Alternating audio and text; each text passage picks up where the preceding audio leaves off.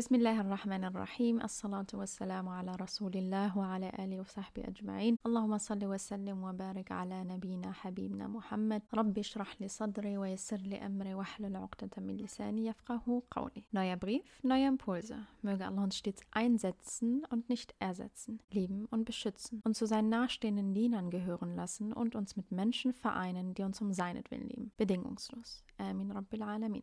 Ich hoffe, dir und deinem Iman geht's gut, inshallah. Außerdem hoffe ich, dass dich dieser Brief bei bester Gesundheit erreicht. Sehr cool auf jeden Fall, dass du wieder eingeschaltet hast zu dieser neuen Podcast-Folge. Heute geht es um das Thema, ich habe es genannt, Tawakkul versus Overthinking. Zu Deutsch, das zu viele Überdenken einer Sache. Ich weiß, dass so gut wie alle unter dieser Krankheit leiden. Alle, alle, alle. Mich eingeschlossen. Aber durch verschiedene Heilungsprozesse habe ich es geschafft, Alhamdulillah, mein Overthinking ein wenig einzudämmen. Und ja, richtig gehört. Ich habe das Overthinking als Krankheit bezeichnet. Denn es kann dir mehr Kraft und Potenzial für viele andere tolle Dinge rauben, als du vielleicht glauben magst. Psychologen erklären sogar, dass das Overthinken extrem ernstzunehmende emotionale Schäden mit sich bringt und das Risiko erhöht, an einer psychisch schweren Krankheit zu leiden oder vielleicht sogar deine Mental Health komplett zu zerstören damit. Diese Was wäre wenn Szenarien sind extrem gefundenes Fressen für den Shaitan, um dich komplett in die Irre zu führen und eine Einladung von ihm in Angst und Schrecken dein Leben zu verbringen. Also absolutely not really necessary. Also extrem gefährlich für unseren Glauben, weil das ganze Konzept von Allah weiß es doch besser in deinem Herzen geschwächt wird. Du fühlst dich also plötzlich verantwortlich, alles genau wissen, hinterfragen und vor allen Dingen kontrollieren zu müssen, was absolut unmöglich ist, weil unser Verstand eben einfach nicht dafür geschaffen wurde. Es ist limitiert und diese Limitierung weist dann automatisch auf die Allwissenheit Allah Ta'alas hin. Und ganz ehrlich, wir sollten Alhamdulillah darüber sagen, weil das ist ein Segen, sich nicht über alles den Kopf zerbrechen zu müssen. Im Islam haben wir drei Konzepte, die sich sehr, sehr gut damit äh, in Verbindung bringen lassen, die dann dem, finde ich, auch gegenüberstehen. Und zwar einmal Tawakkul, das Vertrauen auf Allah, dann Husnudhan, das gute Denken von Allah und Yaqin, die Gewissheit. Wollen wir aber zunächst einmal ein wenig tiefer in die Thematik einsteigen und diese unsichtbare, dennoch schwerwiegende Krankheit aus verschiedensten Blickwinkeln betrachten. Und im Anschluss würde ich dann auf ihre möglichen Heilungsprozesse ähm, zu sprechen kommen. Tawakkul und Husnullah habe ich hier als Heilungs- und auch Wunderpille bezeichnet. Das Wort Overthinking haben wir ziemlich gut ins Deutsche übernommen und verwenden es so gut wie täglich, wenn wir eine Erklärung für unsere mentale Unruhe brauchen. Zu Deutsch bedeutet das aber nichts anderes als das zu viele Überdenken einer Angelegenheit. Wenn dich also ein Problem belastet, denkst du so krass darüber nach, bis sich deine Gedanken im Kreis drehen. Oder du verdrängst es ganz aggressiv und schiebst es irgendwo in die Ecke deines Kopfes. Und da der Kopf ja nicht eckig ist, wird der Gedanke auch keinen wirklichen Platz finden. Wenn wir uns einmal also große Persönlichkeiten unserer Menschheitsgeschichte näher anschauen, dann können wir auch schon von ihnen erfahren, dass diese keinen großen Wert auf das viele Überdenken einer Angelegenheit gelegt haben. Und damit meine ich jetzt natürlich aus unserem Propheten sallallahu alaihi wasallam. Wenn er sich krass Gedanken darüber gemacht hätte, wer was von ihm denkt, oder wenn er seine, seine Aufgabe, die er von Allah Ta'ala bekommen hat, überdenken würde, überdacht hätte, also dieses Overthinking betrieben hätte, dann wäre der Islam ja niemals so bei uns angekommen, wie er angekommen ist. Also das verträgt sich überhaupt nicht. Also wir alle denken ja sowieso tagtäglich über die verschiedensten Dinge nach, also jeder unter seinen Umständen. Und daran ist ja auch erstmal noch gar nichts abnormal oder verwerflich. Aber anzufangen, über eine bestimmte Ange Angelegenheit immer und immer und immer und immer wieder nachzudenken und zu merken, dass man einfach auf keinen Entschluss kommt, das ist dann abnormal und verwerflich. Und dazu noch so krass ermüdend und die übelste Zeitverschwendung. Es fühlt sich eben so an, als wenn man in einem endlosen Gedankenkreis gefangen wäre, aus dem man einfach nicht entfliehen kann. Aber auch wiederum normal ist es hin und wieder natürlich bestimmte Angelegenheiten ähm, ja, gut zu überdenken. Vor allen Dingen, wenn es um lebensentscheidende Entscheidungen geht. Aber gerade die sollte man dann auch wieder nicht zu viel überdenken, weil man dann vielleicht, ähm, ja, manchmal ist das Bauchgefühl ein guter Hinweis. Manchmal ist das Bauchgefühl das, worauf man hören sollte. Wann es aber wieder unlustig wird, ist, wenn die Tätigkeit schon chronisch passiert. Damit ist gemeint, dass man den größten Teil, den man quasi im Wachzustand über den Tag erlebt, mit dem Overthinken beschäftigt ist, sodass man schon extrem angespannt und so nervös durch den Tag geht. Und was das Krasse ist, Overthinker sind sich alle im Klaren, dass sie Overthinking betreiben. Sie wissen es ganz genau, nur können sie sich selbst nicht damit helfen. Und mit dieser eigenen Erkenntnis wird nur noch mehr Stress in einem ausgelöst und man fängt an, sich deswegen Vorwürfe zu machen, die wiederum in einem extrem sinnfreien Teufelskreis enden. Eine Psychologin namens Catherine Pittman aus Indiana meinte hierzu, dass es verschiedene Formen gibt, die das Overthinking annehmen kann. Ich habe hier mal die vier wesentlichsten äh, Formen rausgeschrieben. Einmal sich über die Zukunft Sorgen machen. Zweitens, eine getroffene Entscheidung immer und immer wieder zu hinterfragen. Drittens, zu meinen, man könnte die Gedanken anderer lesen und viertens, in die kleinsten Dinge Sachen hinein zu interpretieren. Wer sich jetzt mindestens in einer dieser Kategorien äh, wiedergefunden hat, der darf gerne die Hand heben. Also ich könnte mich, glaube ich, in jeder wiederfinden. Subhanallah. Aber das sind auch so wirklich die, wie soll ich sagen, die Hauptkategorien in dem Leben eines Menschen. Und natürlich ist es ja auch irgendwie normal, sich darüber den Kopf zu zerbrechen.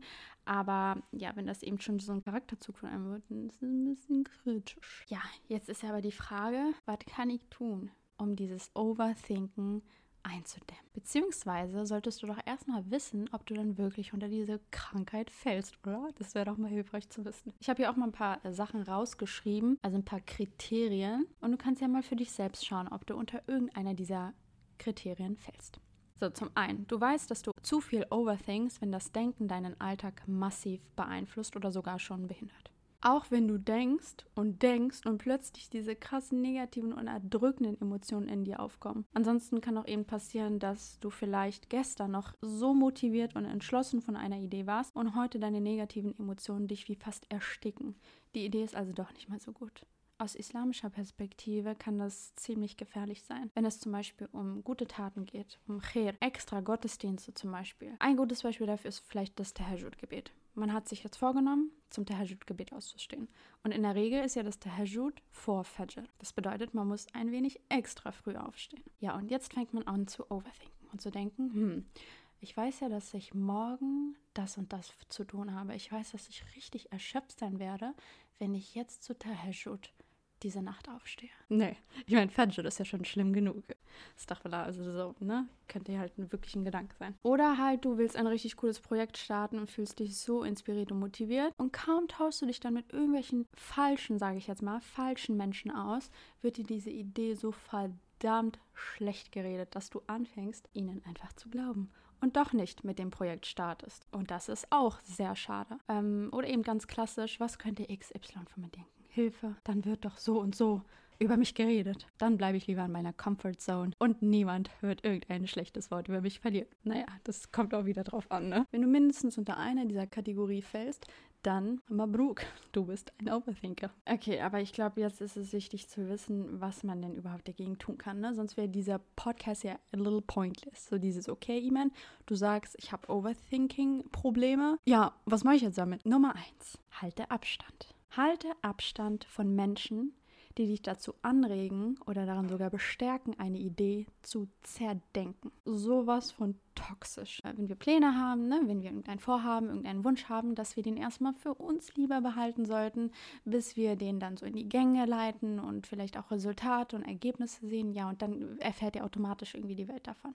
Aber behalte es erstmal für dich. Es ist in Ordnung, wenn niemand davon weiß. Oder du beziehst eben nur deine engsten Leute mit ein, wie deine Eltern oder deinen Partner oder deine beste Freundin, howsoever. Aber du musst schon irgendwie ein bisschen wissen, wer da hm, so ein Auge drauflegen kann oder wer dir da vielleicht sogar mit gut gemeintem Rat äh, den Weg erleichtern könnte.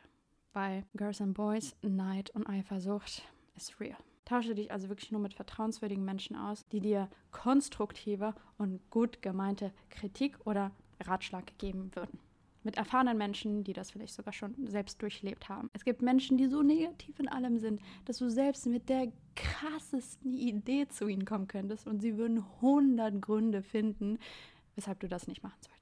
Also ich glaube, diese Menschen wollen am Ende wirklich nur sich selbst limitieren und nicht dich eigentlich. Kommen wir auch schon zu mal Nummer zwei, das Niederschreiben. Ja, wie ihr, glaube ich, auch diesen ganzen Seelenbriefen mitbekommen habt, bin ich ein sehr, sehr großer Fan davon, Gedanken aufs Papier zu bringen. Ich meine, dafür kann man ja auch ein Handy, Notizen oder keine Ahnung was benutzen. Hauptsache, du hast ein weißes Blatt vor dir und kannst erstmal für ein paar Sekunden darauf starren. Schau dir dieses Blatt erstmal an, atme einen tiefen Atemzug ein und wieder aus und entleere deinen Kopf. Du wirst jetzt nämlich metaphorisch den Müll rausbringen und zwar gnadenlos. Alles, was dich in deinem Kopf irgendwie beschäftigt, muss raus. Stichwort Journaling. Auch wenn ich das jetzt selbst nicht regelmäßig mache, habe ich aber trotzdem meine eigene Art und Weise gefunden, wie ich Gedanken, Gefühle und Emotionen irgendwie für mich selbst verarbeiten kann. Es ist wichtig, dass du deine gute Strategie herausfindest. Das Journaling ist aber auch nur eine Art und Weise, sozusagen, die viele ans Herz legen. Und das ist ja am Ende auch das, was ich hier versucht habe, die ganze Zeit zu erklären. Deine Gedanken zu Papier bringen, dass du sie erstmal schwarz auf weiß siehst. Und das kreative Schreiben, muss ich an dieser Stelle erwähnen, ist eine sehr, sehr, sehr gute Therapieform. Ganz viele krasse Menschen befürworten diese Therapieform. Finde ich eine gute Sache. Kommen wir zu Nummer drei. Ablenkung. Wenn dich ein Gedanke anfängt zu belästigen, dann versuch dem sofort aus dem Weg zu gehen. Ich meine, wie bei Menschen, oder? Wenn ihr draußen auf der Straße wärt, ja, und dann kommt jemand zu euch und belästigt euch. Würdet ihr dem Menschen irgendwie dann noch weiter eine Chance geben, euch zu belästigen? Ich glaube nicht, oder? Ihr würdet die Flucht suchen und versucht jetzt auch bei dem Gedanken eine Art Flucht zu suchen. Sprich, dass ihr, keine Ahnung, äh, Sport macht. Sport hilft mir zum Beispiel. Wenn ich merke, dass, also ich bin jetzt nicht ne, so die Sportskanone, aber ich meine einfach nur, wenn ich mal Workouts mache oder so, Sport mache, dann ähm, bin ich so krass damit beschäftigt, auf die Anweisungen meines Workout-Trainers zu achten, dass ich gar, kein, gar keine Zeit habe, mir über irgendwas anderes Sorgen zu machen. Vielleicht dann nach dem Sport, aber innerhalb dieser halben Stunde, sage ich mal, Minimum. Und ich meine, nach dem Sport hast du dann auch erstmal, du fühlst dich so körperlich und geistig auch erstmal ganz woanders. Und ähm, ja, Sport ist eine gute Sache. Ansonsten, wenn du keinen Bock auf Sport hast, dann versuch einfach spazieren zu gehen mit einer aufbauenden Freundin, mit einem aufbauenden Kumpel jetzt hier, die Achis, aber natürlich nur unter dem Vorbehalt, dass du dich nur auf die Natur um dich herum konzentrierst. Keine Gedanken, die woanders hinreisen. Achte auf den Wind, der an dir vorbeizieht, auf die Blätter, die auf dem Baumstamm oder auf den Ästen hin und her tanzen. Also es gibt viel zu entdecken in der Natur, sag ich mal so. Und Savannah, bestimmt ist es euch auch mal so aufgefallen, aber immer wenn ich ein fallendes Blatt sehe, wenn ich Zeugin eines fallenden Blattes sein darf, sagen wir es mal so ein bisschen dramatischer und poetischer, dann muss ich immer an den folgenden Vers denken, den Allah subhanahu wa ta'ala im Koran erwähnt. Das ist in der sechsten Sura, Vers 59, in der er sagt, kein Blatt fällt, ohne dass er es weiß. Das heißt, in diesem Moment, wo du die Zeugin oder der Zeuge eines fallenden Blattes wirst, weißt du, subhanallah, Allah ist nah. Er ist gerade mit dir, bei dir. Das heißt, du kannst deinen Gedanken adios, amigos sagen und dich in diesem Moment vielleicht einfach mal auf Allah konzentrieren auf das, was er um dich herum geschaffen und erschaffen hat. Kommen wir zu Punkt Nummer 4. Das ist Niederschreiben Part Nummer 2. Punkt Nummer 2 habe ich ja davon gesprochen, dass du generell Gedanken niederschreiben sollst. Alles das, was Platz in deinem Kopf einnimmt, damit du eben mal schwarz auf weiß ne, siehst, was denn da alles Unnötiges überhaupt in deinem Kopf abgeht und was dir denn dann letztendlich deine gesamte Energie raubt. Und jetzt beim Part Nummer 2 geht es aber expliziter darum, dass du das Worst-Case-Szenario niederschreibst. Also was wäre das Allerschlimmste, was passieren könnte? Werde aber bitte nicht irgendwie oberdramatisch wie in einem Bollywood-Film und äh, schreibe irgendwas von wegen, keine Ahnung, dass die Welt untergehen wird, wenn du X und Y nicht machst. Es, die Welt hängt, also die Welt hängt jetzt nicht nur von dir ab, ja. Also zwar vielleicht deine eigene Welt, aber ja, das Worst-Case-Szenario, das musst du dir selbst ausdenken, beziehungsweise bleib realistisch. Wenn du realistisch bleibst, wirst du merken, dass das Worst-Case-Szenario ja eigentlich nicht so schlimm ist. Also es hängt meistens nicht das eigene Leben davon ab. Meistens. Und wenn du es dann getan hast, dann schaue dir dieses schlimme, dieses ganz, ganz schlimme Worst-Case-Szenario einmal genauer an. Atme einmal tief ein und wieder aus. Und betrachte aufmerksam dieses Worst-Case-Szenario und sage ganz entschlossen, La hawla wa la quwwata illa billah. Und damit hast du gesagt, es gibt keine Macht und Kraft außer Allah. Und schaust du dir wieder dein Worst-Case-Szenario an und denkst dir, du bist kleiner als Allah. Egal.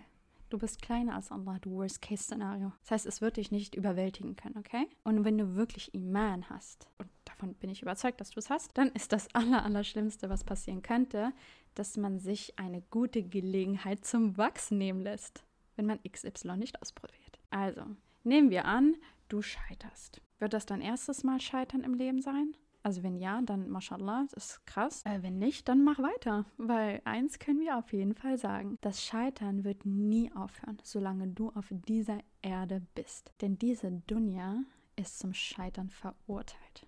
Deep, oder? Gut, kommen wir zur letzten Nummer, Nummer 5. Und die wird ein wenig spiritueller. Und zwar sagt Allah im Koran, es sind diejenigen, die glauben und deren Herzen im Gedenken Allahs Ruhe finden. Sicherlich, im Gedenken Allahs finden die Herzen. Ich glaube, einen besseren Abschluss hätte ich hier damit nicht äh, engagieren können. Erstmal Alhamdulillah, Shukrulillah.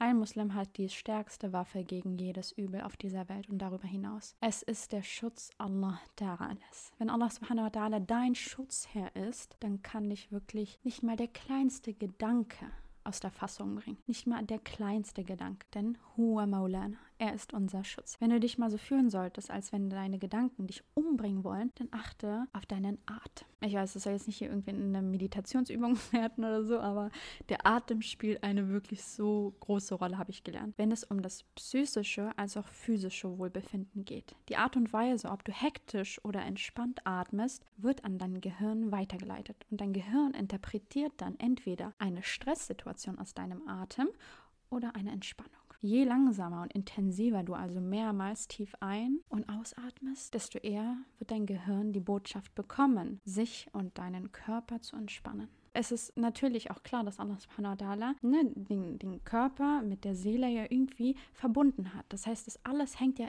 in Zusammenhang miteinander. Man kann nicht das eine getrennt von dem anderen äh, betrachten. Geht nicht. Wenn es dir eigentlich also nicht gut geht, kannst du durch Täuschungen verschiedener Signale deinem Körper ganz andere Botschaften vermitteln, die dein Gehirn aber eigentlich denkt. Also man kann da wirklich viel austricksen, was extrem spannend ist.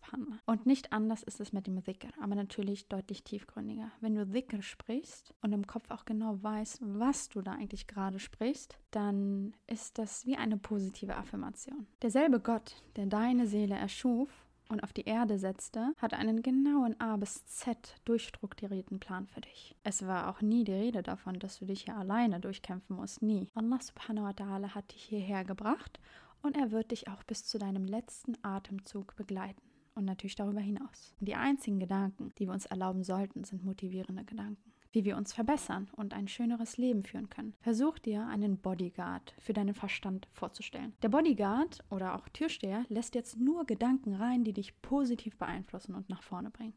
Und das ist möglich aber am Anfang natürlich sehr gewöhnungsbedürftig, ist ja klar. Ich meine, wenn wir uns vorstellen, wie Menschen mit den schlimmsten Gewohnheiten wie Alkoholabhängigkeit oder Gewaltproblem, Drogenkonsum etc.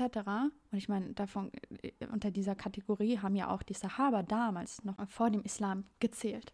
Ich meine, wenn diese so krassen Menschen Gewohnheiten wie zum Beispiel den Alkoholkonsum von heute auf morgen komplett unterlassen konnten, einfach weil sie Allah kennengelernt haben, dann, dann wird auch das ein einfaches sein, wenn man Allahs Hilfe erbittet vorher natürlich. Genau diesen Fakt werde ich dann noch ähm, zum Schluss mit einem letzten Koran-Vers ähm, ein wenig untermauern, damit ihr den zu 100% glauben könnt. Allah Ta'ala sagt im Koran, wir haben ja den Menschen erschaffen und wissen, was alles ihm seine Seele einflüstert. Und wir sind ihm doch näher als seine Halsschlagader. Wenn du dich jetzt nach diesem Vers immer noch vom Overthinken zerstören lässt, dann würde ich dich wirklich bitten, diesen Vers nochmal und nochmal zu lesen, bis du ihn verstanden hast. Weil wenn du ihn verstanden hast, dann wird sich deine Seele von ganz allein an diesen Vers klammern und ihn nie wieder loslassen wollen. Bleib gesund und viel Salam. In Liebe, Iman. Bye.